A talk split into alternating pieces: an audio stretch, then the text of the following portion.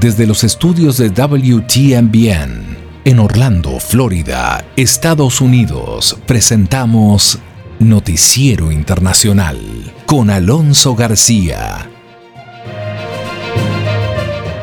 Me es muy grato saludarle hoy lunes 18 de octubre de 2021 y traer los hechos más relevantes de Estados Unidos, América Latina y el mundo. Estos son los titulares de la presente edición. Sigue en aumento el número de estadounidenses que están renunciando a sus empleos. ¿Qué es lo que está sucediendo? Tendremos toda la información con Arnold Rojas. Entre tanto, Alex Saab, considerado el testaferro de Nicolás Maduro, ya ha sido extraditado a Estados Unidos y está previsto que se presente ante una corte federal de Miami, Florida, hoy lunes. Y aumenta las ventas minoristas en Estados Unidos y finalmente existe una fecha para la reapertura total de las fronteras de Estados Unidos a los extranjeros. Esta será el 8 de noviembre y el puerto de Los Ángeles operará 24 horas al día para reducir embotellamiento. JP Morgan, Morgan Stanley, a Wells Fargo subieron entre el 0.9% y 6.9%, coronando así una fuerte temporada de ganancias. En Italia entra en vigencia la tarjeta sanitaria para trabajadores frente a protestas y controversias. Se permiten segunda visita a precandidatos presidenciales presos en Nicaragua. Y la Organización de las Naciones Unidas enviará un panel de tres expertos a Venezuela para seguir las elecciones regionales del 21 de noviembre. Entre tanto, el gobierno de Washington confirmó la visita de su canciller a dos naciones latinoamericanas, y desarticulan una red de coyotes en la frontera de Estados Unidos con México. Una pregunta acá importantísima. ¿Cuánto sodio está usted consumiendo? Saberlo es cuestión de vida o muerte. Todo eso lo tenemos acá en Noticiero Internacional. Estamos presentando Noticiero Internacional, un recorrido por los acontecimientos que son noticia en Estados Unidos, América Latina y el mundo. Este es el momento indicado para quedar bien informado. Vamos a los hechos. Sigue en aumento el número de estadounidenses que están renunciando a sus empleos. Ya son millones de trabajadores los que han abandonado sus puestos en medio de la pandemia del coronavirus. El informe desde Houston con Arnold Rojas. En medio de la pandemia, los altos índices de desempleo acapararon los titulares y la atención nacional. Hoy son aquellos que renuncian en masa a sus puestos de trabajo los que llaman la atención. Según la Oficina Nacional de Estadísticas Laborales, 4.300.000 estadounidenses abandonaron sus empleos en agosto, el número más alto desde que se comenzaron a documentar estas cifras en el año 2000. La gente va a continuar saliéndose, va, va a voluntariamente retirarse de las fuerzas de trabajo y eso no quiere decir que van a dejar de trabajar van a trabajar en sus propios términos. Según esta experta en el mercado laboral, términos que van más allá de la estabilidad en el empleo y en los que prima el bienestar personal, la autonomía y un mejor salario. De acuerdo con el Departamento del Trabajo, la fuga de talento afecta notablemente a la industria restaurantera y de servicio, que hace lo que puede por reclutar nuevos empleados. Más de 25 mil maestros también renunciaron a sus puestos en agosto, según el reporte. La razón número uno que nos, da, nos dicen nuestros miembros este, es que el estrés relacionado con la el constante preocupación por la salud y la salud de sus familias. Me voy a enfermar. Si no me enfermo yo, pero si levanto el virus y me lo llevo para la casa. Analistas coinciden en que en este momento son los trabajadores los que tienen la última palabra. Desde el lado patronal, empleador, tiene que haber un cambio de perspectiva, porque de otro modo, esto va a seguir sucediendo. Alex Saab, considerado el testaferro de Nicolás Maduro, ya ha sido extraditado a Estados Unidos y está previsto que se presente ante una corte federal de Miami, Florida, hoy lunes. El informe con Anthony Belchi. El empresario colombiano Alex Saab, considerado el testaferro de Nicolás Maduro, se presentará este lunes a la una de la tarde, hora local, ante el Tribunal Federal del Distrito Sur de Florida de Estados Unidos, que es este edificio que ven aquí a mis espaldas. Y será en una de las salas de su interior donde está previsto que se le lean todos los cargos. El hombre, que voló en un jet del Departamento de Justicia de Estados Unidos, aterrizó el sábado en el Aeropuerto Internacional de Miami, aquí en Florida, a las 9.18 18 de la noche aproximadamente en condición de extraditado procedente de Cabo Verde. Ahora tendrá que enfrentar la justicia estadounidense tras ser acusado de varios delitos relacionados con el lavado de dinero. Saab había sido un colaborador cercano del presidente de Venezuela y las autoridades estadounidenses habían solicitado su extradición al ser considerado el principal sospechoso de controlar una extensa red al servicio de Nicolás Maduro y de su administración a través del programa CLAP, que era un programa para distribuir alimentos entre la población venezolana más vulnerable. Hay que recordar que la justicia norteamericana lo había acusado en 2019 en relación con un esquema de soborno para aprovechar el tipo de cambio controlado desde el Palacio de Miraflores. El hombre fue capturado en junio de 2020 en el aeropuerto de Cabo Verde durante una parada técnica para repostar y ha permanecido ahí durante todo este tiempo. Maduro, que le otorgó la nacionalidad de, su país y rechazó el arresto de Saab en Cabo Verde mientras aguardaba su proceso de extradición, dijo que su detención era un secuestro. En esa misma línea, el equipo legal del empresario colombiano calificó los cargos presentados por Estados Unidos como motivados políticamente. A pesar de las presiones, especialmente durante los diálogos entre gobierno y oposición venezolanos, que, que el oficialismo, por cierto, ha cancelado en México, Alex Saab ya se encuentra en Estados Unidos y deberá enfrentar la justicia de este país. Continuamos en Estados Unidos, las ventas minoristas aumentan en el país a pesar del aumento también de precios y de problemas de suministros. Detalles en la nota económica con Leonardo Bonet. Los estadounidenses continuaron gastando a un ritmo sólido en septiembre, incluso mientras sentían el impacto de los precios en los pasillos de las tiendas de comestibles, los estacionamientos y los restaurantes, ya que las complicadas cadenas de suministro globales ralentizan el flujo de productos. Las ventas minoristas aumentaron siete décimas porcentuales, ajustadas estacionalmente en septiembre con respecto al mes anterior, informó el Departamento de Comercio. Según la agencia AP, esa ha sido una demostración más sólida de lo que se esperaba.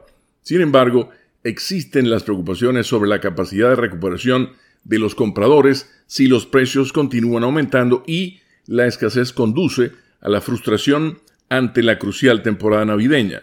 El gasto del consumidor impulsa casi el 70% de toda la actividad económica estadounidense y una recuperación sostenida de una recesión inducida por una pandemia requerirá su participación. No obstante, no hay evidencia de que los estadounidenses estén cambiando sus hábitos y el gasto el mes pasado fue alto en todos los sectores, desde ropa, artículos deportivos y jugueterías hasta los concesionarios de autos. Las autoridades estadounidenses informaron que la semana entre el 10 y el 15 del presente mes, los precios que pagan los consumidores aumentaron cuatro décimas en septiembre y han subido un 5.4% en los últimos 12 meses, igualando el ritmo más rápido desde 2008. La gasolina, los muebles, los automóviles y las visitas a la tienda de comestibles o a los restaurantes se han encarecido. Si bien los aumentos en el gasto han sido considerables, la variante Delta ha influido en dónde gastan el dinero los estadounidenses, con más dólares dedicados a comprar cosas en lugar de boletos de avión o cenas. Las ventas en línea aumentaron modestamente en vista de que los compradores se han sentido más cómodos comprando en tiendas físicas. Las ventas en las gasolineras aumentaron un 1.8%. Por otro lado, es revelador que el consumo en restaurantes y bares se haya mantenido prácticamente sin cambios respecto a septiembre. Y finalmente existe una fecha para la reapertura total de las fronteras de Estados Unidos a los extranjeros. Esta es el 8 de noviembre. Los vacunados podrán entrar nuevamente. La noticia llega cuando la Casa Blanca implementará otra vez la política fronteriza MPP, conocida como Quédate en México.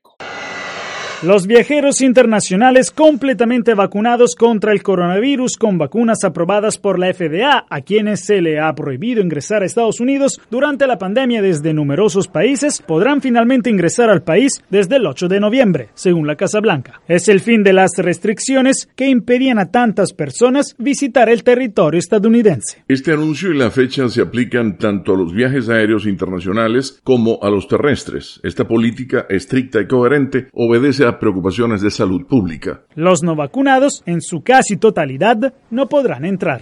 La medida relajaría un mosaico de prohibiciones que habían comenzado a causar furor en el extranjero, reemplazándolas con requisitos más uniformes para los pasajeros de vuelos internacionales.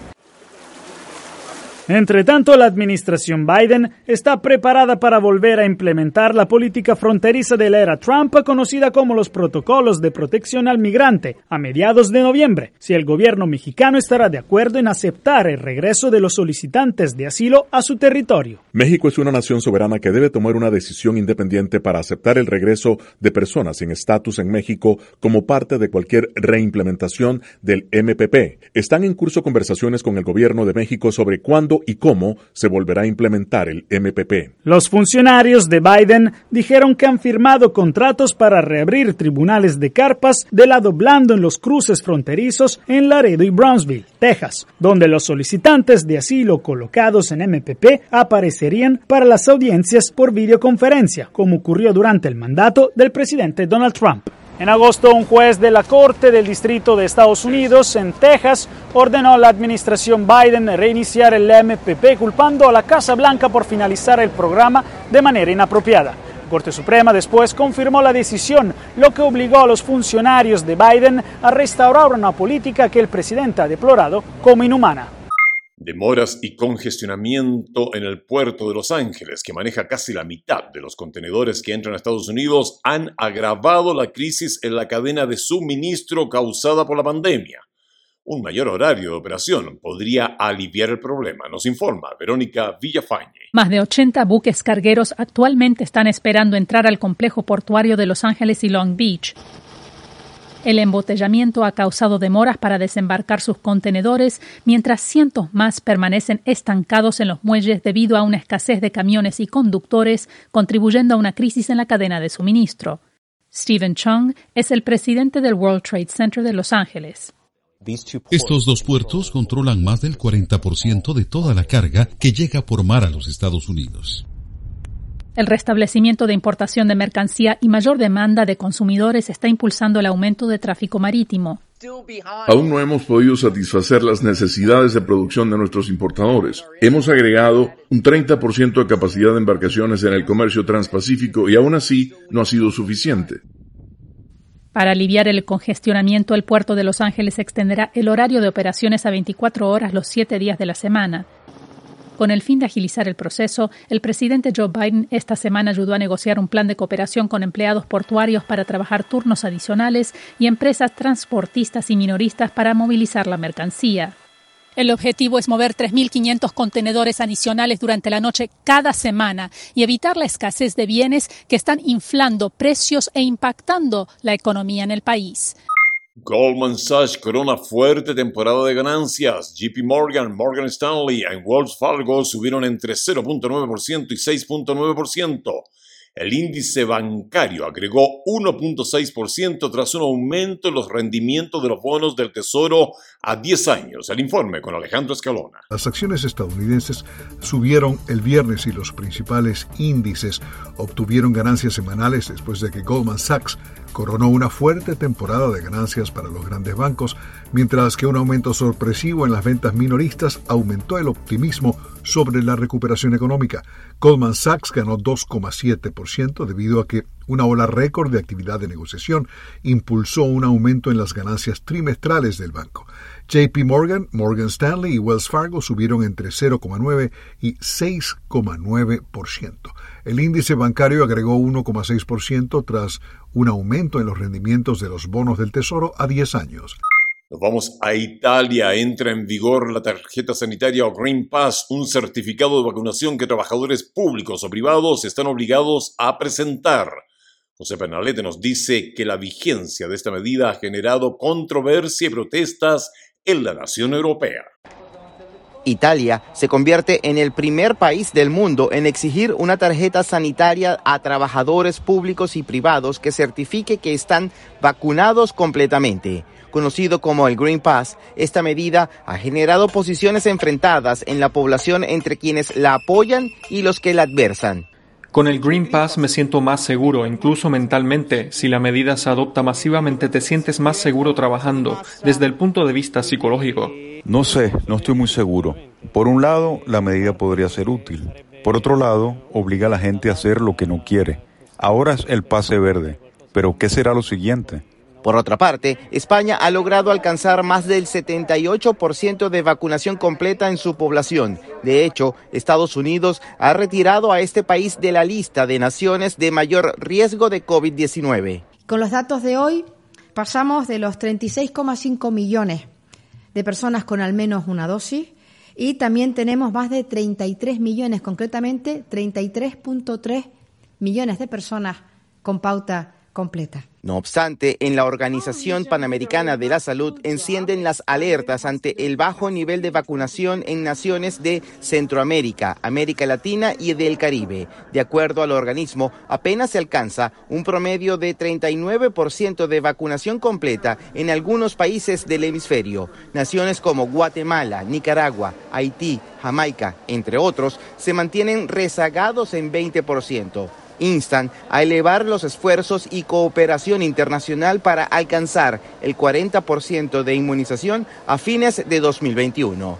Regresamos a América Latina. El gobierno de Daniel Ortega en Nicaragua permitió una segunda visita a los precandidatos presidenciales encarcelados desde junio, mientras aumentan las expectativas de un posible diálogo nacional tras el triunfo del oficialismo en las votaciones de noviembre, si este se da, algo prácticamente ya lo consideran hecho. Donaldo Hernández nos explica de qué se trata este permiso y lo hace desde Managua. Adelante, Donaldo. Ana María Chamorro logró ver por segunda ocasión a su hermano Juan Sebastián, uno de los siete precandidatos de la oposición que está bajo prisión desde inicios de junio. Cuenta que ha perdido más de 30 libras y su piel se nota pálida, pero afirma que lo más difícil para su hermano es que no le permiten tener una Biblia.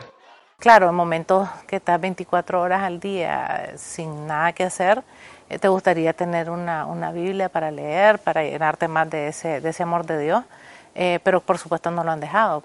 Juan Sebastián y los otros seis aspirantes presidenciales presumen que podrían ser liberados luego de las elecciones de noviembre, en las que el actual presidente Daniel Ortega se perfila como ganador. Siempre están con, con ese esa paz interior y, con esas sabiendo que van a salir adelante. Algunos familiares fundamentan su confianza en las recientes declaraciones del diputado oficialista Walmar Gutiérrez, quien adelantó de la intención de un diálogo político. Después de que nosotros, como pueblo organizado, ganemos las elecciones este próximo 7 de noviembre, se abrió un gran diálogo nacional donde van a caber todos sin embargo, la oposición duda que el oficialismo tenga buenas intenciones. Lo que estaría pretendiendo el orteguismo con ese supuesto diálogo nacional es intentar lograr un baño de legitimidad, de supuesta legitimidad, de cara a la comunidad internacional. Los siete aspirantes presidenciales forman parte de 37 dirigentes de la oposición arrestados, quienes en su mayoría son acusados de conspiración para cometer menoscabo a la integridad nacional. La Organización de las Naciones Unidas enviará un panel de tres expertos a Venezuela para seguir las elecciones regionales del 21 de noviembre. Especialistas creen que la decisión es positiva, pero advierten que no da garantías al proceso. Es la primera vez que Naciones Unidas envía una misión a Venezuela para valorar las condiciones técnicas y políticas en que se desarrollan los comicios en el país. Este panel de expertos es como un paso previo a la solicitud de asistencia electoral la asistencia electoral es la que permitiría, por ejemplo, que la ONU asuma la organización de unas elecciones en Venezuela o preste asistencia técnica a la autoridad electoral venezolana. En todo caso, es algo inédito. Este equipo no ofrece declaraciones públicas. Su función es presentar un informe al secretario general de la ONU. Los expertos de la ONU, así como los observadores de la Unión Europea, no son policías electorales no vienen a, trabajar en el sentido de garantizar que se cumplan las condiciones, vienen a reflejar si las condiciones se cumplen o no. Así que en líneas generales, eh, la presencia de los expertos de la ONU no va a mejorar las condiciones del 21 de noviembre, no va a cambiar en nada el 21 de noviembre, pero los informes que se hagan sí pueden ayudar a la solicitud posterior de un proceso de asistencia electoral. Eh, esa presencia de alguna forma contribuye esperamos que contribuya a inhibir un poco, a frenar un poco, a contener quizás un poco las, las irregularidades que normalmente se cometen en el, en el contexto de los procesos electorales. Pero su propia presencia no va a asegurar la justicia, la transparencia y la libertad del próximo proceso electoral. Desde finales de 2017, la oposición venezolana no participaba en elecciones, argumentando falta de transparencia y ventajismo gubernamental, pero esta vez han decidido sumarse a la contienda para escoger gobernadores y alcaldes, alegando que los mueve la difícil situación que atraviesa el país mientras el chavismo se muestra convencido de una arrolladora victoria. El gobierno de Washington confirmó la visita de su canciller a dos naciones latinoamericanas, Ecuador y Colombia. Leonardo Bonet amplía esta información. El Departamento de Estado confirmó que Anthony Blinken visitará Ecuador y Colombia entre el 19 y el 21 del presente mes para tratar temas de seguridad regional, cambio climático y migración. La agenda del secretario de Estado comenzará el 19 de octubre en Quito, donde se reunirá con el presidente Guillermo Lazo y su ministro de Relaciones Exteriores, Mauricio Montalvo. Durante el encuentro, abordarán temas como la cooperación antinarcóticos, el avance en la seguridad regional, los derechos humanos y las oportunidades bilaterales de inversión y comercio. El 20, Blinken pronunciará un discurso sobre los retos que enfrentan las democracias en la región y participará en un evento empresarial que, y citamos, destacará las oportunidades de colaboración con las pequeñas y medianas empresas, con énfasis en las mujeres emprendedoras por ser el motor de la creación de empleo y del crecimiento económico sostenible, indicó el portavoz del Departamento de Estado, Ned Price. Ese mismo día viajará a Bogotá para reunirse con el presidente Iván Duque y la vicepresidenta y canciller Marta Lucía Ramírez y abordar temas de interés bilateral como la lucha contra el narcotráfico, la crisis climática y la promoción de gobiernos democráticos en toda la región, agregó Price. Blinken co-dirigirá una cumbre de cancilleres en la que se abordará la migración irregular que busca llegar hacia el norte del continente para respaldar políticas migratorias seguras, ordenadas y humanitarias, de acuerdo con la ley de inmigración de cada país al tiempo que se protegen las poblaciones vulnerables, manifestó Price. El alto flujo de migrantes, que en su mayoría atraviesa una decena de naciones, ha desbordado la capacidad de varios gobiernos. En las últimas semanas, Estados Unidos deportó miles de migrantes que aguardaban en la frontera sur del país. El secretario de Estado Anthony Blinken culminará su visita a Colombia con un diálogo sobre democracia y derechos humanos en el que participarán líderes y activistas juveniles y posteriormente participará en un evento sobre el cambio climático. Desarticulan red de coyotes en la frontera de Estados Unidos con México. Con el apoyo de Estados Unidos, autoridades guatemaltecas desarticularon una red de presuntos traficantes de personas en la frontera con México. Sus principales víctimas eran menores de edad a quienes les tramitaban documentos falsos para cruzar la frontera. Esta estructura criminal se dedicaba en su mayoría a trasladar niños cobraba aproximadamente 80 mil quetzales por cada traslado. Unos 10 mil dólares es el precio que, según las investigaciones, esta banda de coyotes cobraba por trasladar de un país a otro a sus mejores presas, los menores. A los que se les tienen documentos alterados para poder cruzar la frontera entre México y Estados Unidos junto a sus supuestos padres. Una investigación que autoridades de Guatemala realizaron con apoyo del Departamento de Seguridad Nacional de los Estados Unidos en seguimiento a lo que la vicepresidenta Kamala Harris anunció en junio pasado en su visita al país. Vamos a crear una fuerza de tarea de combate al, tráfico y trata de personas eh, que va a trabajar eh, de cerca con la policía local. Cinco personas fueron capturadas, tres hombres y dos mujeres, a quienes se les acusa de tráfico ilegal de migrantes, y en medio del operativo se localizó a personas que utilizaban los servicios de los coyotes. Se ha logrado ubicar a 29 guatemaltecos que estaban a la espera de ser trasladados hacia los Estados Unidos. Según la Policía Nacional Civil, simultáneamente se realizaron 10 diligencias en Arizona, Estados Unidos, en busca de más integrantes de la estructura que opera en Guatemala. Y una pregunta acá importantísima. ¿Cuánto sodio consume usted? Fíjese que saberlo es cuestión de vida o muerte. Reducir el consumo de sodio podría disminuir 11 millones de casos anuales de presión arterial alta en Estados Unidos. La Administración de Alimentos y Medicamentos presentó nuevas recomendaciones. El informe con Jorge Agobián. Un burrito con arroz, frijoles, carne, queso, guacamole, salsa, más salsa, perejil. Forma parte de la dieta habitual de muchos latinos. El platillo se estima contiene alrededor de 1060 miligramos de sodio, casi la mitad del límite recomendado por día para una persona, de acuerdo a una nueva guía de la Administración de Alimentos y Medicamentos de Estados Unidos. Y es difícil decir que uno no va a comer la comida mexicana, pero lo que podemos hacer es saber qué contiene la, la comida, los alimentos que vamos a consumir. El secretario de Salud de Estados Unidos, Javier Becerra, lidera una campaña que busca generar conciencia desde las comunidades hasta las empresas y restaurantes. Porque esto es cuestión de vida y muerte. El consumo excesivo de este mineral está ligado al padecimiento de presión alta, causal de cerca de 500.000 fallecimientos anuales en Estados Unidos y la principal causa de muerte prematura en el mundo según la Organización Mundial de la Salud consumimos más sodio y se va empezando a lesionar riñón, aumenta la presión arterial y finalmente sufre al aumentar la presión arterial el corazón. El doctor Simón Álvarez explica que pasos simples como integrar más productos frescos a la dieta y prestar atención a la tabla nutricional de los productos que compramos puede hacer la diferencia. Si el alimento tiene 5% de sodio, está bien, o menos, ¿ok? Pero un valor alto, por ejemplo, es 20%.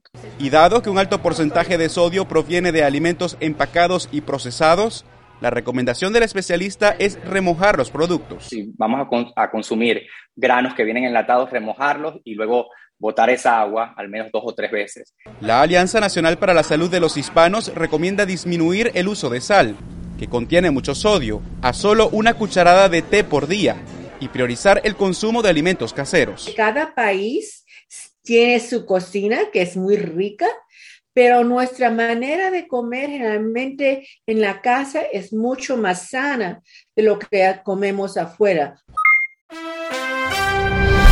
La cantautora británica Adele tiene un nuevo sencillo que fue estrenado esta semana y un álbum que saldrá en noviembre. El tema se llama Easy on Me y el trabajo discográfico se titula 30. El video de la canción obtuvo más de 18 millones de visitas en YouTube en las primeras horas de su lanzamiento. Adele, conocida por éxitos como Someone Like You y Hello, ha ganado 15 premios Grammy y un Oscar por el tema musical de la película de James Bond Skyfall. Adele ha dicho que grabó su nuevo disco para ayudar a su hijo a entender cómo le afectó a ella el divorcio. Las canciones en la historia de la estrella de reggae Bob Marley llegarán al West End de Londres en un nuevo musical, Get Up, Stand Up, The Bob Marley Musical, que se estrena en el Lyric Theatre este mes, cuenta el ascenso de Marley desde los guetos de Kingston, Jamaica, hasta que logró fama mundial. Nacido en 1945, Bob Marley se convirtió en superestrella con éxitos como No Woman, No Cry, One Love y I Shot the Sheriff. Marley murió en 1981 a los 36 años. El actor y dramaturgo británico Ariens King, que interpreta a Bob Marley, dijo que aprovechó la oportunidad para contar la historia de uno de los héroes de su infancia. Ahora nos vamos a 1977 cuando Fleetwood Mac estrena You Make Loving Fun en las 100 calientes. El sencillo escrito por Christine McVie pertenece al álbum Rumors y alcanzó su punto máximo en el peldaño número 9. Rumors estuvo 31 semanas no consecutivas en la cima de la cartelera Billboard 200 y ganó un Grammy por Álbum del Año. También en 1977, Paul Simon lleva al quinto puesto de la Hot el tema Slip Sliding Away de su álbum recopilatorio Greatest Hits, etc. Paul Simon, quien una vez estuvo casado con Carrie Fisher, la actriz que interpretó a la princesa Leia en Star Wars, fue incluido en el Salón de la Fama de Rock and Roll dos veces, en 1990 como parte del dúo Simon Garfunkel y en 2001 como solista. Carrie Fisher fue hija de la actriz Debbie Reynolds y el cantante Eddie Fisher. Madre e hija fallecieron en diciembre de 2016 con días de diferencia. Y eso es todo por hoy, lunes 18 de octubre del 2021. Gracias por habernos permitido acompañarle y traer los hechos más relevantes de Estados Unidos, América Latina y el mundo. Esta es una producción de la WTMBN. Agradecemos a The Broadcasting Board of Governors por el apoyo que nos da día a día con corresponsales en los lugares de los hechos para traerle a usted información siempre de primera mano. Nos volvemos a juntar acá, en este mismo punto de encuentro, el día de mañana. Por favor, cuídese mucho y tenga usted un maravilloso día.